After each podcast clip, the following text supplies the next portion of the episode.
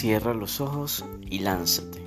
Escucha el sonido de tu verdad, por Osho.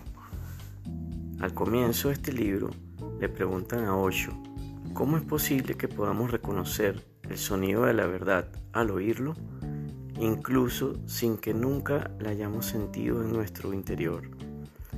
Con una actitud tierna y divertida, Osho recuerda a su interlocutor que en realidad cada uno de nosotros contiene la experiencia de la verdad.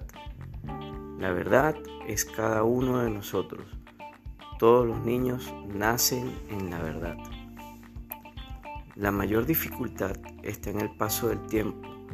Perdemos la pista de esa verdad que se encuentra en nuestro interior y nos movemos por el mundo con todo tipo de problemas e inseguridades.